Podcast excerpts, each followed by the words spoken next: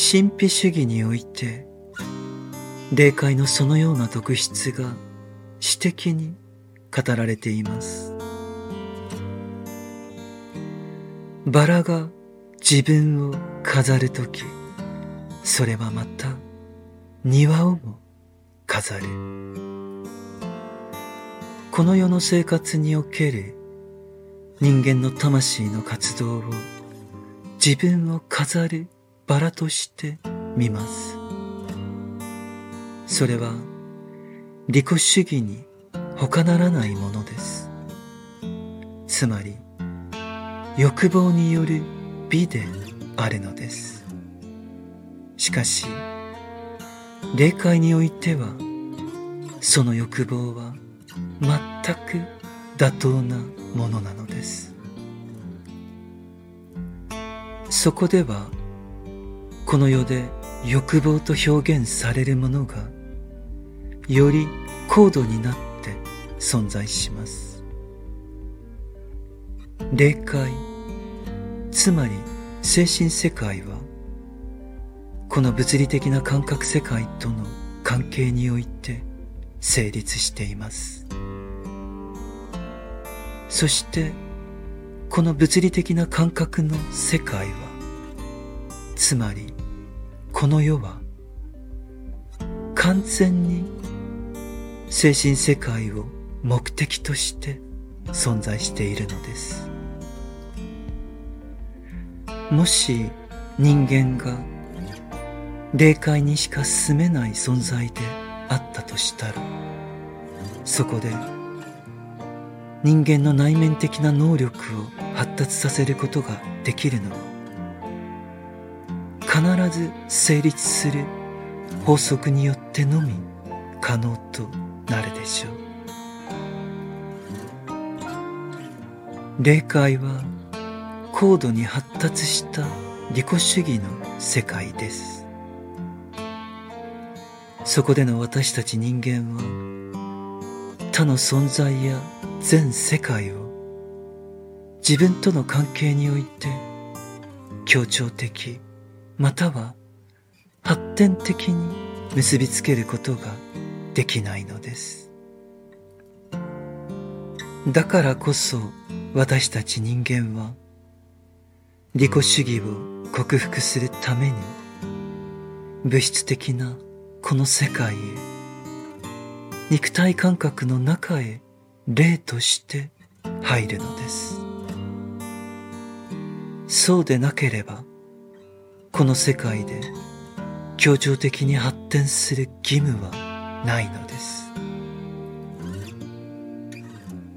霊的研究者はつまり本当の意味でのスピリチュアリストは生きながらに霊界に上がるために魂の強化を決定します。そして一般的に人間が自然な形で死の門をくぐり普通に霊界に入る時にも同じことが起こるのです。その時私たちは霊的研究者が魂の成長によって到達した同じ世界に身を投じることになります。ある意味で準備をしないままにそこに身を投じることになるのです。その霊界では魂が自らを強くするために許した特性つまりこの世で望んだ利己的な欲望を成就する力を。それを真実にする力を。持っていかなければならないのです。死の門をくぐった瞬間に私たちはある世界に入ります。そこで自分自身を認識する自己意識は最高の高揚と強化に至ります。つまり、利己主義が瞬時に強化されるのです。では、その世界で最高に強化された自意識を持って私たちは何をするのでしょうか？霊的な世界。つまりあの世は人間の死と再生の間の世界です。私たち人間の輪廻転生を準備する世界です。そこでは本質的に魂が自ら持ち込んだものだけがこれまでの地上生活で経験したことに従って次のような構造をとることになるのです。魂は自ら霊界に持ち込んだその運命に対応する限りにおいて主として自分自身に関心を持たなければならないのです。この状態の人間の魂を観察すると二つのことが見えてきます。まず一つは利己主義を有益なものに転換する方法がこの世の感覚世界での意味を持って現れてきます。つまり来世の計画です。もう一つは死と再生の間の世界は魂の力をより強化する世界でありこの世界に魂が弱い力で入るとつまり利己主義が弱いとその魂は直ちに無力化されていくのです。つまり暗黒的時間です。この二つの特性を生きるということは何を意味するのでしょうか？それはある世界領域では優れた存在。つまり人間の魂を別の世界に引き上げそれを何とかすることで霊的世界を達成しようとする存在。または最大限に人間の魂を利用しようとする存在。それらの存在から人間は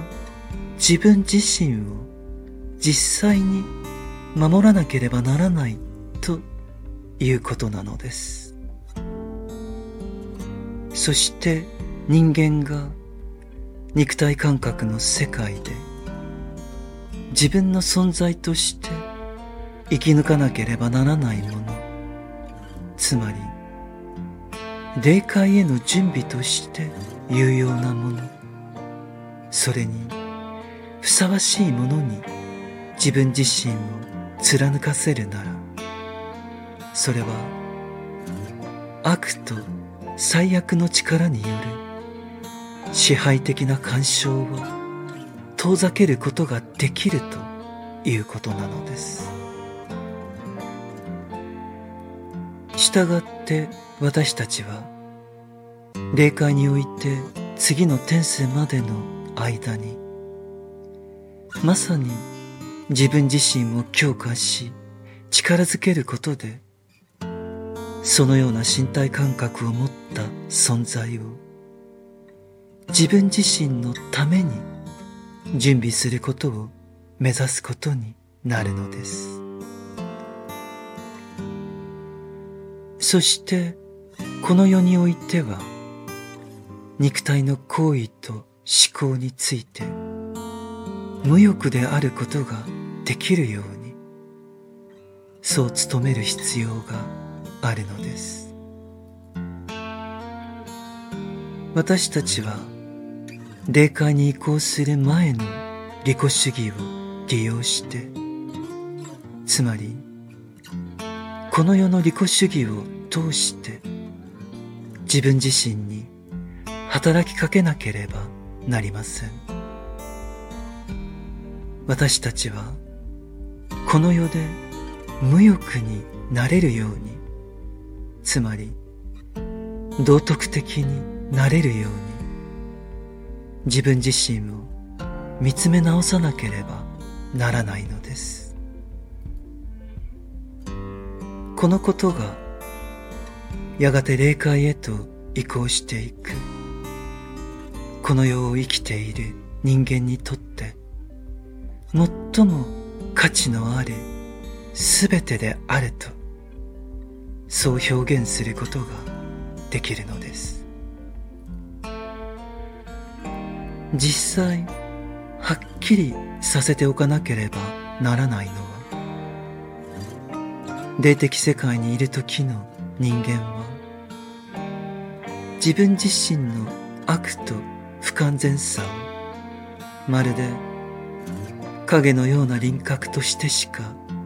意識できないということなのです。このことは私たちが自分だけではなく全世界と共に生きることができるようになるまで全人類がこの感覚世界につながり続けることを示しているのです。そして私たち人間のカルマや運命がいかに私たちをこの世界に縛り付けるものであるかも示しているのです。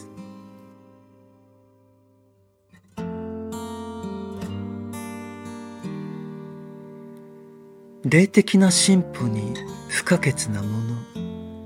すなわち自己感性は内面の生活ではなく外側の生活に使われなければならないものです。精神的な進歩を遂げようとすることは中断が許されることではありません。それは私たちの義務であり、想像するよりもはるかに大きなものです。そしてこの義務は私たち人類の発展のためであり、さらにはそれが他のすべての生き物の法則となるのです。しかし悪の力は外側の社会生活の中で霊的な発展にふさわしいものを直接利用しています。したがって私たち人間の外側の生活とそれにリンクする悪の外側の活動においてもし私たちが霊的な英知に近づこうとするのであれば魂がその方向で内的に努力する者の隣に必然的に重なり合う第二の領域を置かなければならないのです。その結果、矛盾と思われるものが存在するようになります。しかし、この世界は、そもそもがそのような生きたパラドクスであり、私たちは人間としてその中を生きているのだと、そう言いたいのです。私たちは霊的な世界に入るために魂の中で自我を強くしなければなりません。まさにエゴが私というエゴ意識が強くならなければならないのです。しかしもしこの霊的な進歩が利己主義を発展させるだけだとしたらそれは全体としてはうまくいかない結果になるのです。したがって私たちは利己主義を捨てて霊界に入らなければならないのです。むしろ利己主義を捨てなければ霊界に入ることはできないのです。実際に霊界に入る人間はこのことを痛いほど感じなければならなくなるのです。私たちは自分のすべての利己主義を客観的に自分自身の前に置いてこの世で自分が束縛されていたその利己主義を見なければならないのです。私たちはこの世を生きている間にこの世の生活の手段を使ってできる限り無欲になる方法を考えなければならないのです。なぜなら霊界では魂の生活の強化に到達するためにもはや無欲になる機会がないのです。しかしこれは見せかけ上の矛盾に過ぎないものです。霊的な覚醒を通して霊界に入る時も死の門をくぐって霊界に入る時も自分の内面にある強さを持ってそこに生きなければならないのです。しかし肉体の世界で無視無欲の生活を通してこの強さを達成することができなければ霊界でそれを達成することはできません。この世で達成された無欲は霊的な世界で価値を高め正しい利己として映し出されるのです。私たちが霊界に近づくにつれこの概念がいかに難しくなるかがわかります。しかし同時に人間の人生全体がどのようなものであるかも見えてくるのです。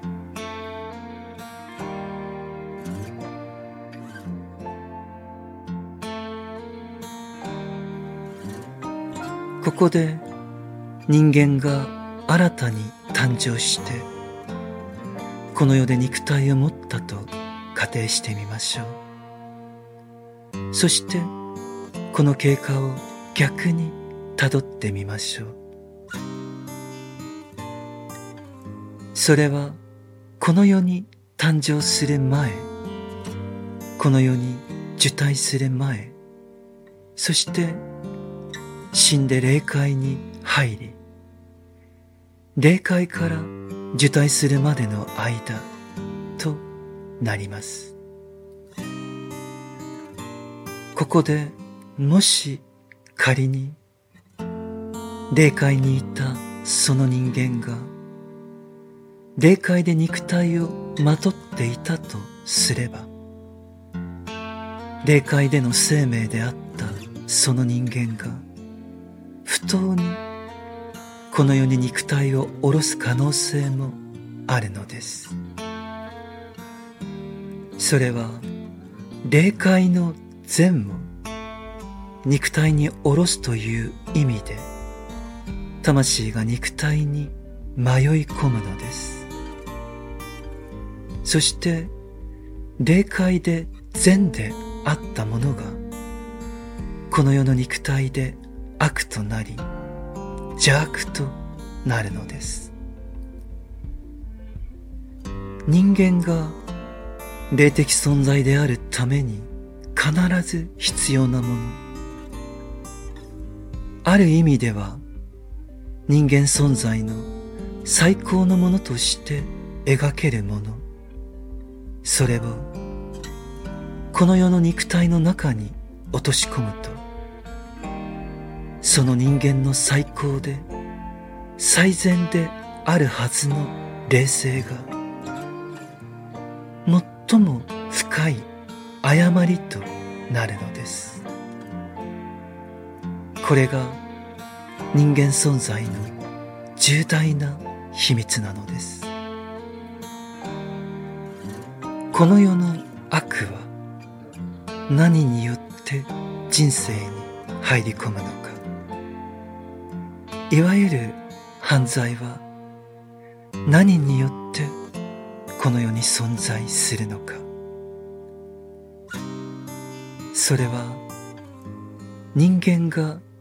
自分の悪い性質ではなくより良い性質を本来は悪になり得ない肉体の中に潜り込ませることでさらに肉体には属さず、まさに精神に属するその特徴を発展させることで、そして肉体がそれを許すという事実を通して悪として存在するのです。では人間はなぜ悪になれるのでしょうか？それは私たちが霊的な存在であるべきだからです。なぜなら私たちは霊的存在として霊界を生きるのです。そして同時にこの世の肉体においては悪になるような霊的な特徴を展させる立場に立たされているからです。この世の人間の残酷さや悪意など、肉体感覚の世界にあるそれらの特徴を肉体から取り出し、魂に浸透させ、霊界で生きさせたとすれば、その特徴の本質を完成させる方向に持っていくことができるのです。人間がこの感覚世界で霊的なものを逆に使うということは悪と邪悪につながる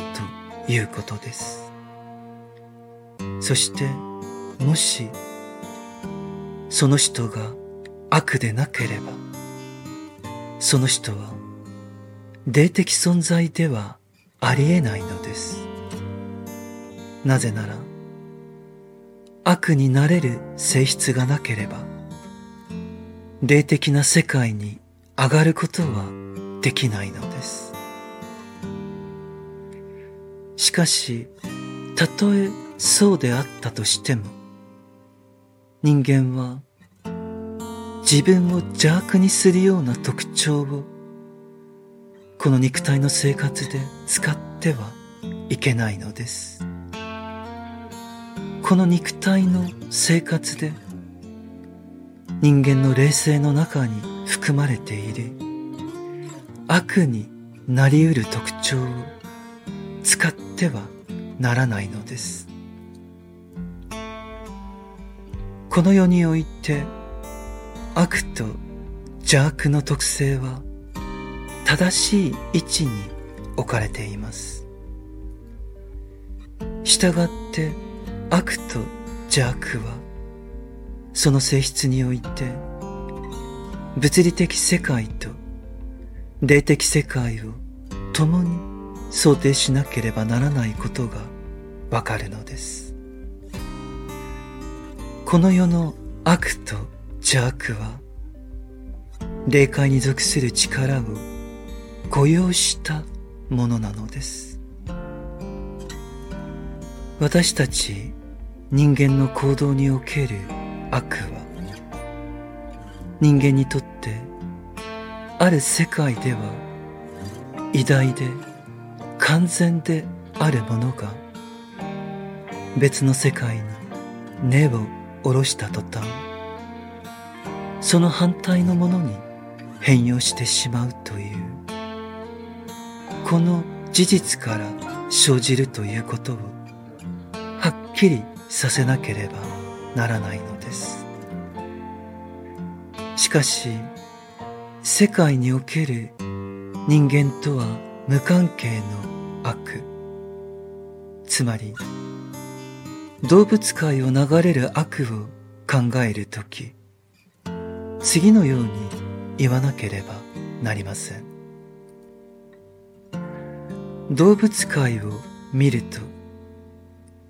人類とは別に人類がその悪に耐えられない領域で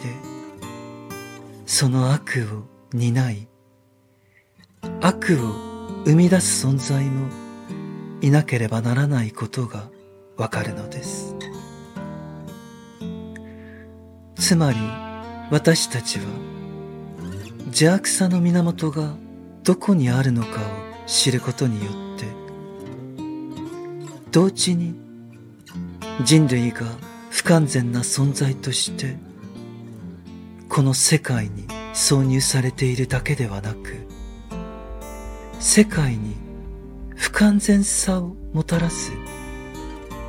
他の存在もあることを認識することが必要なのです。その不完全さをもたらす例は私たち人間が現在行っているようなことを私たちが人間として存在する以前から行ってきた霊的な実在です。この存在によって動物界にあるすべての悪が生じたのです。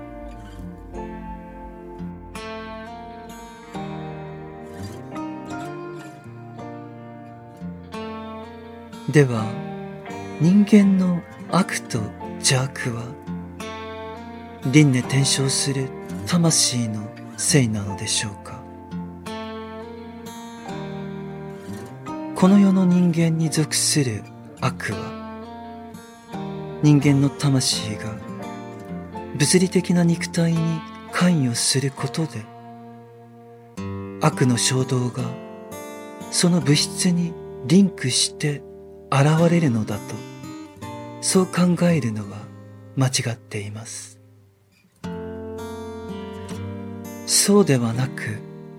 悪はまさに人間の霊的特性や霊的活動の可能性を考えて生じるものなのです。そして私たちは自分自身に対してこう言わなければならないのです。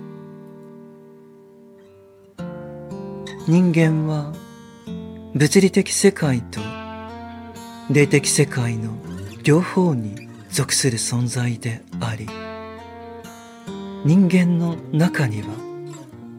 不完全ではなく霊的な法則の完全性があり、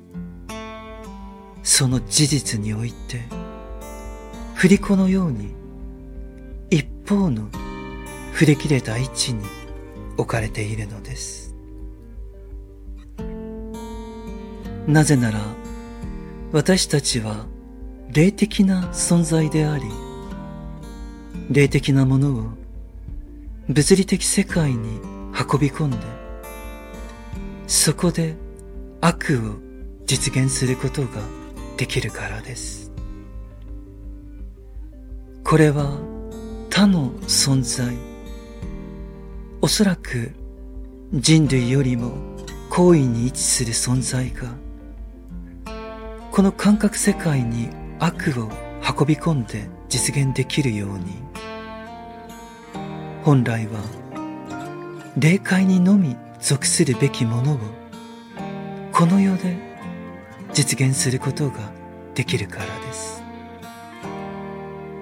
もちろん悪の実現が本質的な目的ではないことは言うまでもないことです。私たちのこの時代の魂は物質至上主義の中に閉じ込められこの世界の悪や邪悪なものに対して最も強い絶望が生じなければならない宿命にあるのです。もしこの世界が拒絶されるとしたらそれはこの世界が悪と邪悪によってその目的のなさにおいて絶望的な汚れに覆われることが必要なのです。私たち人間は自分の生きるこの世の時間に挿入され限定されています。この観点において人間は必然的に自分の時代と共に生きなければならないのです。これは私たち人間存在の特性であり私たちはこの時代を生きる存在と共に見出されるのです。